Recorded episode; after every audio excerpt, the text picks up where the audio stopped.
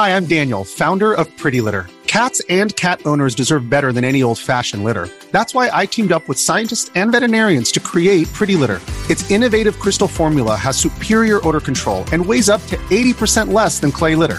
Pretty Litter even monitors health by changing colors to help detect early signs of potential illness. It's the world's smartest kitty litter. Go to prettylitter.com and use code SPOTIFY for 20% off your first order and a free cat toy. Terms and conditions apply. See site for details. ゆっくりレ夢ムです。ゆっくりマリサだぜ。マリサどうしたの？元気ないわね。うん？今日の解説は？うん大丈夫？一体何があったの？ちょっと考え事なんだぜ。辛いことがあったなら話を聞くわよ。話して楽になることもあるかもしれないでしょ？だから遠慮せずに話して。そうか、そうだよな。ものによっては人に話すことで緩和されるっていうもんな。そうよ、マリサが元気ないと心配だもの。どんどん話して。ならお言葉に甘えて、今日は、見たら、ぬ呪われた絵画、についていくつか解説していくぜ。え、それじゃあ、ゆっくりしていってね。1、ムンクの念が込められた作品、母と耳を塞ぐ子供。まずは、ムンクの念が込められた作品について紹介しよう。ムンクってもしかして、あの叫んでる人？そうだな、ムンクといえば叫びが代表作として挙げられる有名な画家のことだ。2012年に行われたオークションで、絵画としては史上最高額である、1億9990万ドルで落札されて話題になったな。いや、約2億ドル。勘違いされやすいが、ムンクの、叫び、であって、ムンクの叫び、ではないぞ。あら、そうなんだ。つまり、あの叫んでるのはムンクさんじゃなくて作者がムンクさんってことね。それにしても、あの絵画が呪われてるとは思えないわ。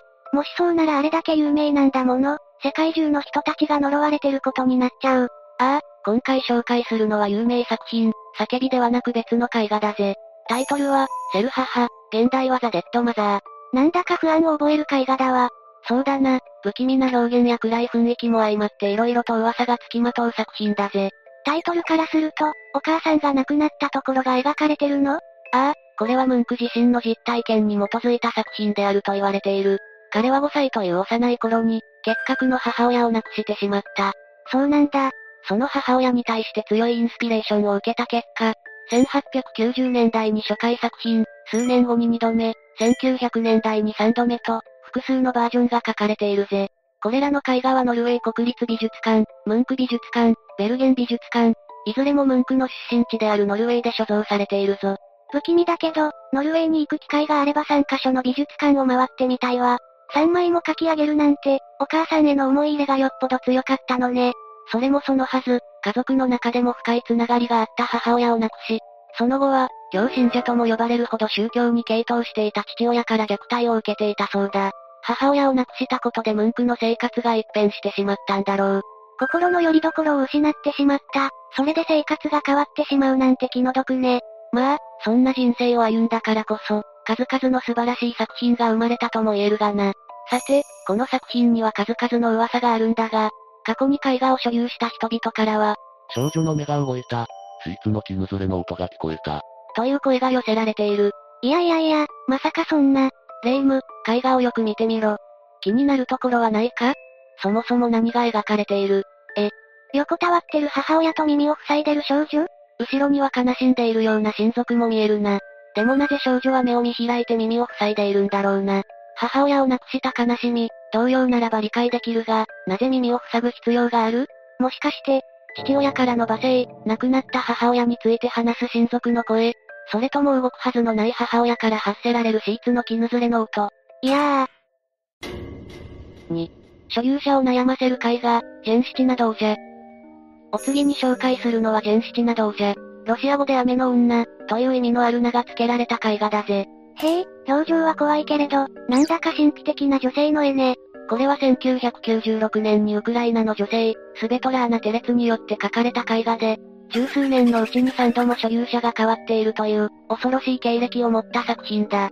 確かに短いスパンではあるかもしれないけど、芸術品ってそんなものじゃないの？ああ、ものによってはそうかもしれないが、それぞれ数週間ほどで、それにお金はいらないからといって返品されてるんだぞ。え、数週間で返品されてるの？そうだ。ではこの絵画にまつわる、過去の所有者の証言を順番に紹介していこう。一人目の所有者は女性実業家。当時雨の女が展示されていたギャラリーを見て回り、購入後は自身の寝室に飾っていたそうだ。ああ、落ち着いた寝室にこの絵画が飾ってあったらおしゃれな感じするもんね。絵画が売却されて2週間後の深夜、スベトラーナの元に電話があった。どうか絵画を取りに来てください。絵画を買ってから、視線を感じて眠れないんです。クローゼットに隠しても誰かの気配を感じます。え、スベトラーナは絵画を回収、その後、ほどなくして購入者が現れた。二人目の所有者は若い男性だったが、やはり長く耐えられなかったそうで、これまた数週間のうちに、絵画をスベトラーナの元へ返却しているぜ。そ、その男性はなんて言って返品してるの？女が夢に出てくる、毎晩毎晩毎晩。私の周りをぐるぐると歩き回り、おかしくなりそうだ。毎晩この女性が出てくるのはさすがに気がめいるわね。短い期間で二人も返品していることで、この作品は呪われているという噂が立ってしまった。しかし3番目の購入者はそれを知った上で作品を欲しがったそうだぜ。なんで？怖いのが好きとかそういう人？女性の顔が愛らしく見えたんだと。愛らしい？それは人それぞれ好みがあるから。ともかく、男性は雨の女を購入したぜ。痛く気に入った様子でもあったし、これでもう返品されない。彼女とうまくやってくれるだろうというスベトラーナの予想は、見事に覆された。最初は女性の白い目に気づきませんでした。気づいてからというもの、どこにでも彼女の目が現れるんです。頭痛もするし、毎日不安を感じるようになってしまいました。こうして再び絵画はスベトラーナの元に戻ることになり、雨の女は一晩で人を狂わせる、そんな噂が街中に広がってしまったんだぜ。所有者が複数人、それに短期間で入れ替わったんだもの。仕方ないわね。その後所有した人はいないの？現在はウクライナにある美術サロンに展示されてるな。そうなんだ。ねえねえ、この雨の女ってモデルいるの？モデルが強い恨みを持ってるとかで、こんなにも所有者を悩ませるのかとも考えたんだけど、モデルはいないぜ。この作品を手掛けたスベトラーナ曰く、誰かの視線を感じるようになったある雨の降ってない日に、突然この絵画のイメージが浮かんだそうだ。女性の輪郭、顔、色彩が鮮明に見えて、大部分を5時間で仕上げたらしいぞ。5時間って、結構時間かけてない？義務教育美術のレベルで語らないでほしいんだぜ。この絵画についてはなかなか情報がなくてな、サイズも技法も不明だが、ある程度サイズのある油彩なら、完成までに数週間から数ヶ月以上かかるんだぞ。それをたった5時間でほとんど仕上げたなんて、何か強い意志が働いたのね。3、イギリスを震撼させた、泣く少年の複製画。次に紹介するのはこちらの泣く少年。現代はそのまま、ザ・クライング・ボーイだぜ。あら、可愛い男の子が泣いてる。作者はイタリアの画家、ブルーノ・アマディオという人物で、1950年代に人気となり、イギリスで多くの複製画が流通、一般家庭にも広く普及した絵画だ。バージョンもたくさんあるのね。泣いてる表情ばかりでちょっとかわいそう。かわいそう？この作品はイギリスを震撼させたと言われる、呪いの絵画だぞ。ええそんな風には見えないけど、この作品はどう呪われてるのよ？この絵画を持っていると、持っていると？火事に見舞われるんだぜ。え、火事 ?1985 年、イギリスのとある地方で、奇妙な現場を残す火災が頻発した。勢いよく燃えたであろう現場からは、決まってこの泣く少年の複製画が見つかったんだぜ。さすがにたまたまでしょ？火事を引き起こす絵画なんて信じられないわ。そもそも火災なんて、絵画も燃えちゃうから証拠も残らないじゃない。鋭いなレイム。でしょ？どうせガセ情報よ。早く次の絵画の紹介でもしたら？火災が発生した現場からは、この泣く少年の複製画だけが無傷で見つかってるんだぜ。え、この異常事態を新聞社が取り上げたところ、同様の経験をしたという電話が殺到。少なくとも数十人以上の人が、呪いの被害を受けたと訴えている。それも自身の実名を出して、状況を説明している人が複数人も存在するんだぜ。実名を出して証言したら嘘つけないじゃない。火事が実際に起こったかどうかなんて、すぐにバレちゃうわ。その通りだぜ。自宅で火災が発生しやけどで入院、帰宅すると複製画が無傷で発見された。ピザ屋で火災が発生、店内にあるいくつもの絵画のうち、この複製画だけが無傷で発見された。自宅には何枚か絵画を飾っており、火災後は複製画だけが無傷で残っていた。あげればキリがないほど、泣く少年の複製画だけが無事だったという証言が続いたんだ。結果として、所有者がこぞって新聞社へ複製画を送りつけ、消防士監視のもと、焼却されるという事態にまで発展しているぜ。新聞社も取り上げていて、たくさんの人が証言してるとなると、これは本当に呪われた絵画複製画ね。ということはモデルが曰くつきなのか、作者が念を込めて書いたか？では残された都市伝説を見ていこう。この絵画のモデルとなったのは、ドン・ボニロという少年。両親を火事で失ってしまった孤児で、どこへ引き取られても火災が発生してしまう。そんな、それは気の毒だわ。度重なる火災発生により、街では悪魔の子と呼ばれるようになる。とあるイタリア人の画家がスペインに訪れた際、悲しい表情を浮かべた少年が印象に残り、この絵画を描くに至った。このイタリア人画家も少年を描いている最中、アトリエの火災に巻き込まれなくなってしまう。しょ、少年はどうなったの？自動車事故で亡くなった、真っ赤に炎上した車内の中で。いやー、これは間違いなく少年の呪い。と、ここまでが都市伝説として残された内容だぜ。え？実はな、この事件について真相を解明すべく、2010年に調査が行われているんだ。それに、とあるイタリア人画家とか言ってるが、私は最初に、ブルーのアマディオが作者だとはっきり伝えてるだろ？あ、確かに。これは観光客向けに描かれた絵画で、もともとはジプシーの少年というタイトルのもの。ジプシーって北インド起源の移動型民族のことだな。差別的な名称として使用されていたから、最近ではロマ族と表現されることの方が多い。じゃあ火事に苛まれた孤児はいなかったのね。だけど、差別を受けていたならこの表情にも納得がいくわ。この複製画の正体は分かったが、なぜ火災現場で無傷だったのか、それについては、検証を進めるうちに、複製画に硬質繊維板が使用されている。つまり防炎加工、燃えにくい素材が用いられていたということが判明しているぜ。じゃあ、燃えないのが当たり前？そうだな、一般家庭に普及するほど流通していたのもあったから、火事になった家にたまたま泣く少年の複製画があり、燃えずに残ったという主張だぜ。結局この複製画も呪いではないってこと？あっけない幕切れね。真実って知らない方がいいのかも。そうか？私はこの複製画についてさらに別の真実が分かってよかったと思えたぞ。別の真実って何よ？この泣く少年の絵画が描かれた時代、アメリカでも硬質繊維板を用いたキャンバスが割と一般的だった。泣く少年の絵画だけが燃えずに残ったのなら、その所有者たちは全員硬質繊維板を用いた絵画、ひいてはアメリカの絵画は持ち合わせていなかったんだろうか？それってつまり、そもそも防火加工なんて、焼け落ちるほどの火災に耐えられるのか甚だ疑問だな。そんな現場で、泣く少年の絵画だけが無傷で残るということは、嘘嘘嘘、じゃあやっぱり呪われてるの？真相は闇の中だが、その地域の消防士は泣く少年の絵を絶対に飾らないらしいぜ。4. 精神崩壊した画家、死、直前の絵。お次に紹介するのは、こちら。うわ、怖。一時期ネット上では、検索してはいけない言葉として、または心を病んだ画家が字、直前に書いた絵として話題になったな。え、字。で、こちらは、私はもうお嫁には行けませんというタイトルの、日本人のイラストレーターである立島優子さんによる作品だ。日本の人なのねこの絵は何を題材に描かれたのかしらタイトル的に不穏な感じがするけれど。立島さんは、作品についてこのような説明をしてるぜ。あの絵は、強姦未遂とストーカーにあった私の苦しみを描いたいです。え、そんな。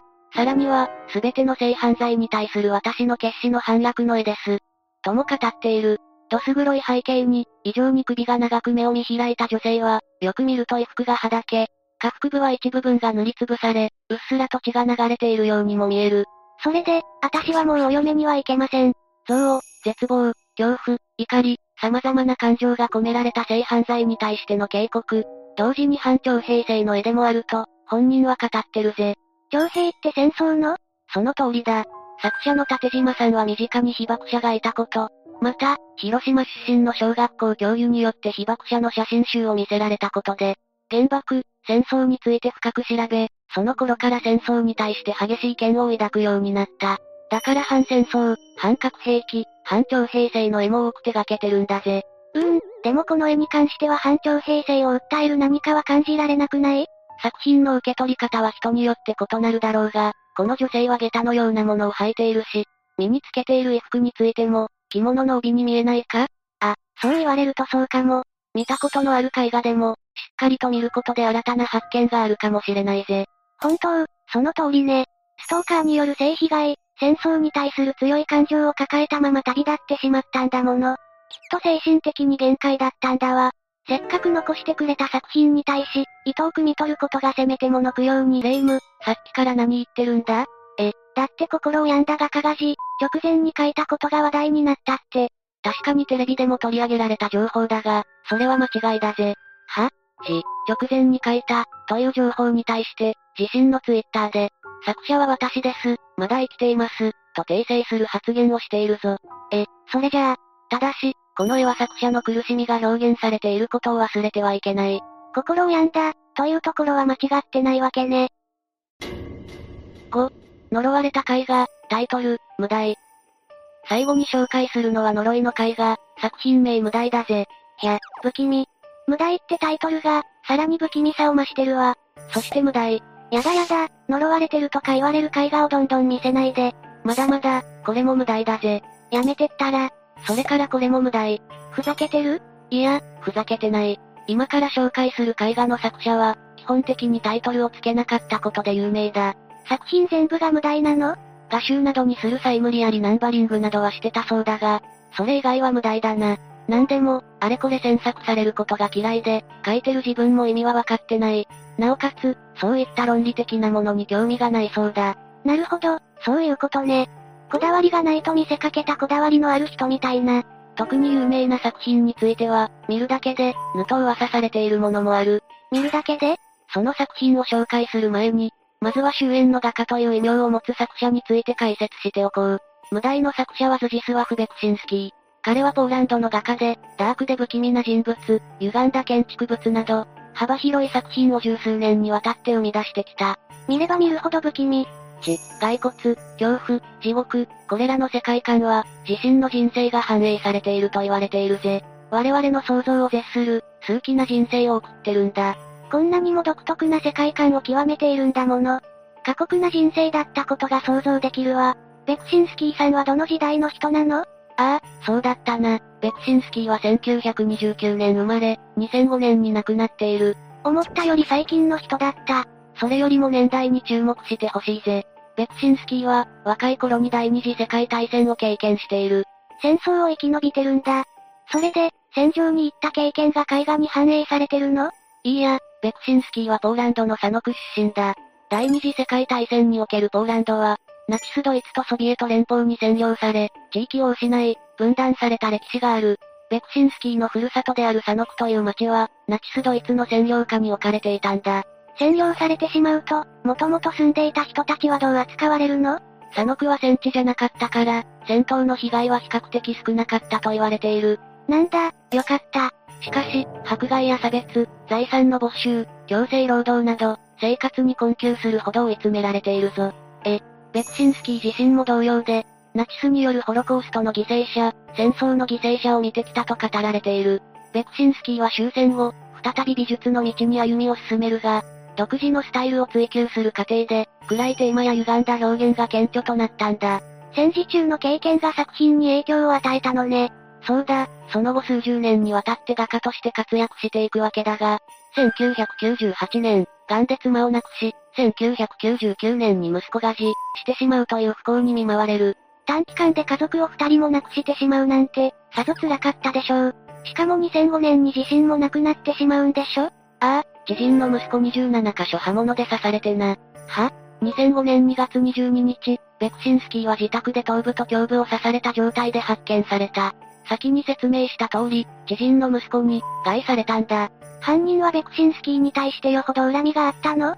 日本円にして約1万円ほどの借金の頼みを断られたことが動機みたいだな。た、たったそれだけで、前置きが長くなってしまったが、そろそろ問題の作品を見ていこう。1981年に書かれた、見るだけで、ぬと噂される絵画、作品名無題。うわ、先ほど紹介した、私はもうお嫁には行けません同様、検索してはいけない言葉、見ると呪われる画像として、インターネット上でよく見かける画像だな。うん、これ私も見たことある。ただでさえ、ベクシンスキーは有名な画家だ。ネットのみならず、肉眼でこの作品を見た人は世界中に大勢存在する。何度も見ることで独特な世界観に飲み込まれ、発狂してしまったという人は後を絶たない。で、でも、見るだけで、ぬなんて、さすがにそれは嘘よね？なぜ嘘と言い切れる？え、絵画に限らずこういった芸術品、何かを表現したものに対して、感受性の強い人は往々にして影響を受けやすい。つまり、気分が悪くなったり落ち込んだりという作用は、人によって少なからずあるってことさ。気分の落ち込みによって、出しまった人も中にはいるかもしれないってことね。そういうことだぜ。マリサが解説してくれた作者の人生のこともあるし、多少は感情移入する部分もあるかもしれないけど、私は芸術品として受け入れられるわ。そうか、それは何よりだ。だけど、世の中には不気味な絵画ってたくさんあるじゃない？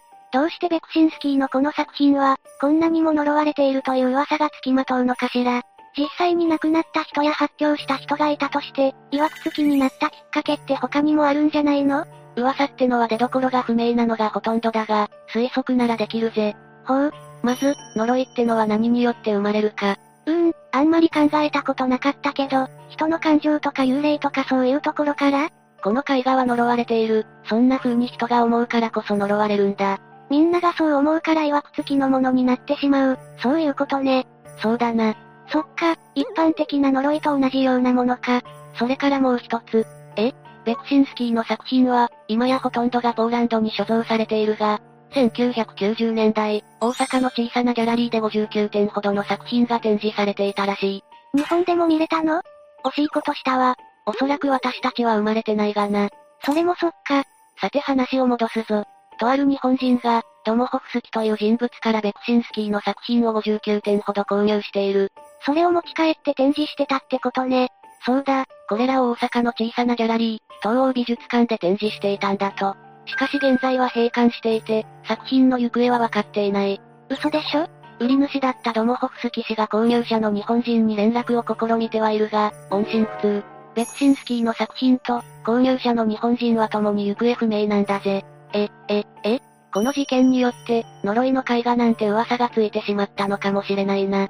ただ単に美術館を閉館して余生を過ごしているのか、はたまたベクシンスキー作品の呪いに見入られて、すでにこの世にいないのか。最後の最後に怖い内容持ってくるのやめて。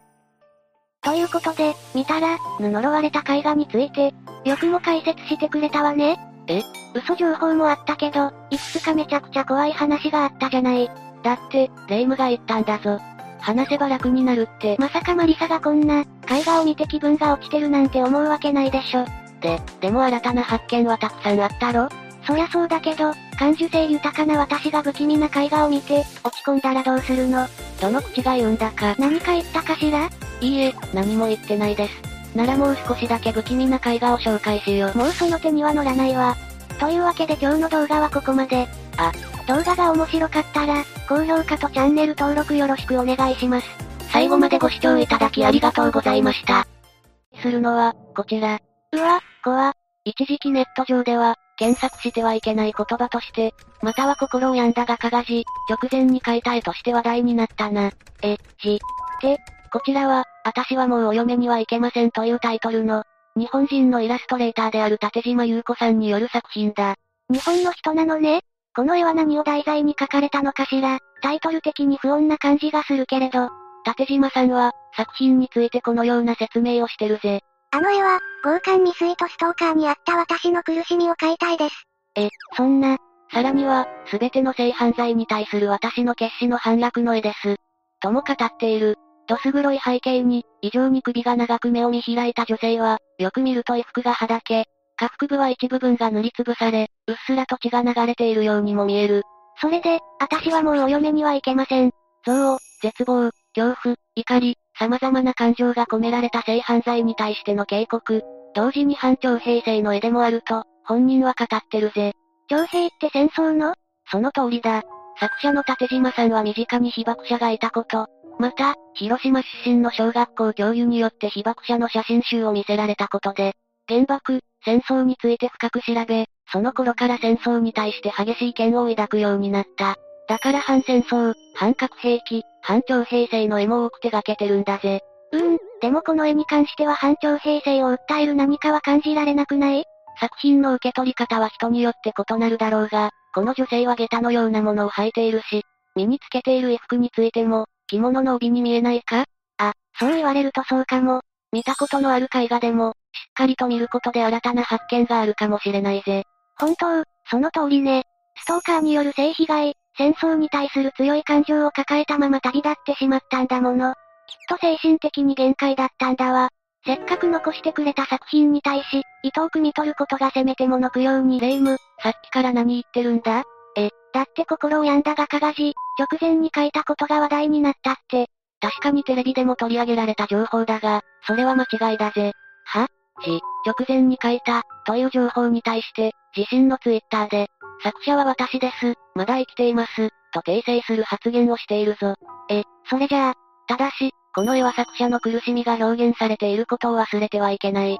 心を病んだ、というところは間違ってないわけね。5、呪われた絵画、タイトル、無題。最後に紹介するのは呪いの絵画、作品名無題だぜ。ひゃ、不気味。無題ってタイトルが、さらに不気味さを増してるわ。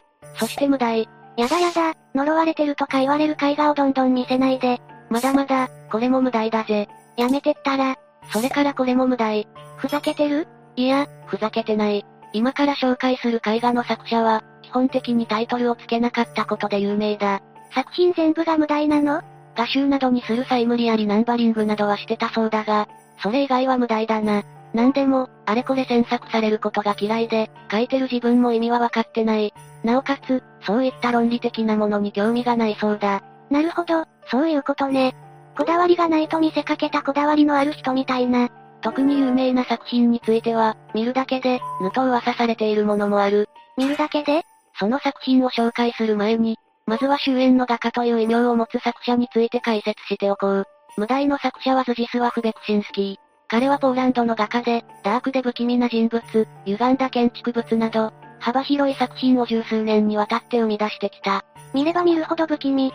地、骸骨、恐怖、地獄、これらの世界観は、自身の人生が反映されていると言われているぜ。我々の想像を絶する、数奇な人生を送ってるんだ。